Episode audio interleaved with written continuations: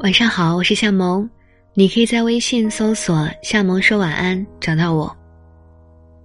今天我们要一起分享到的文章是：人死后朋友圈怎么办？一起来听。不知道你有没有想过这个问题？到了告别世界的那一天，我们的虚拟遗产，比如微信账号、QQ、微博、手机、支付宝、邮箱，该怎么处理？长时间以来，我的想法一直是，那就都删了吧。手机信息、朋友圈、相片、资料，只要能抹掉的痕迹，就都抹掉了吧，一了百了。因为如果传给亲人、朋友、子孙后代，他们有自己的社交渠道和嗜好，有自己的朋友，和我们账号里的好友是完全不同的圈子。而且我们留下的很多痕迹，比如聊天记录。朋友圈记录、微博，可能会有很多我们很在意、不想也不能让别人知道的关系秘密。这些东西可能会影响我们自己和亲朋好友的形象和生活，会成为他们的负担。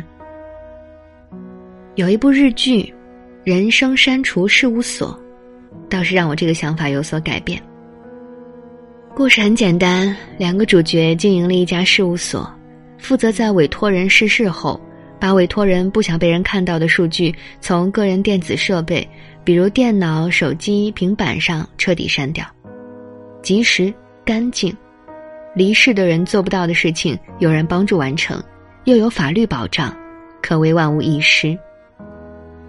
不过依然会有意外，比如第二集中，独居的女委托人因为心脏病发。临死前写下取消删除信息的要求。本来他是因为和父母吵架，结下不可和解的矛盾而离家，他不想再和父母再有什么牵连，不想给他们留下任何东西。可在临死那一刻，他却改变了主意，他想给父母一个机会，去了解，进入他人生最后这段不为他们所知的生活。在他死后，一直无法原谅他的父亲看到他留下的那些记录之后，被深深触动和软化。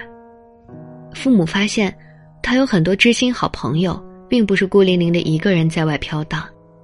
他一直做音乐，虽然不是他们所希望他去做的古典音乐，但已经可以证明他们让他受的教育并没有白费。他通过那些记录告诉父母，他是快乐的、幸福的、满足的。更重要的是，这背后的目的并不是为了他自己，而是为了给父母最后留下一点温暖、一点慰藉。他以给他们留下记录的行动，表明自己已经原谅了他们，没有带着恨离开。他很在乎他们。有一个动画电影《寻梦环游记》，里面有一个说法是：生命消逝不代表一个人消逝。被遗忘才是。只要我们记住离世的亲友，他们就不会真正消失。可是看到人生事务所中这个做音乐的女孩，我却有了另外一番看法。死去的人并无知觉，不会悲伤绝望。也许是我们这些活着的人需要离去的人，而不是离去的人需要活着的人。和他们在一起的回忆，让我们知道。自己的人生并不是虚空一片，活着有意义，过去的岁月有意义。相信他们的灵魂不灭，可以减少我们对死亡的恐惧，节制对至亲好友永远离去的悲伤。而告别仪式、葬礼的真正意义，是让活着的人珍惜当下，让我们可以尽快从中抽离，继续接下去的旅程。几年前，有一位朋友逝世，之后每隔一段时间，我都会去看看他的朋友圈，偶尔还会收到我们共同的朋友给他的新留言提示。某种意义上，朋友圈就像是他的墓碑，尤其是最后更新的那一条，上面的文字就像是他的墓志铭。看着他留下的痕迹，就像看着他本人。就会回忆起他的音容笑貌，以往相聚谈天的种种。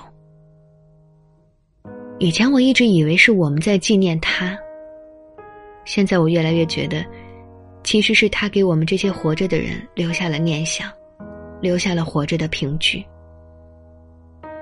很庆幸他离世时朋友圈没有三天可见、半年可见之类的功能，否则现在进去很可能只能看到一片空白，而不是一段段活生生的人生记录。所以，回到文章开头的问题：如果离去，要不要注销、清空自己的社交账号呢？此刻我的答案是。删除掉对我们在乎的人不利的东西，然后把剩余的交由他们去决定，以此告诉他们：我们虽然离去，但依然关心他们，而愿意把自己最私密的一切交给他们处理，就是最好的证明。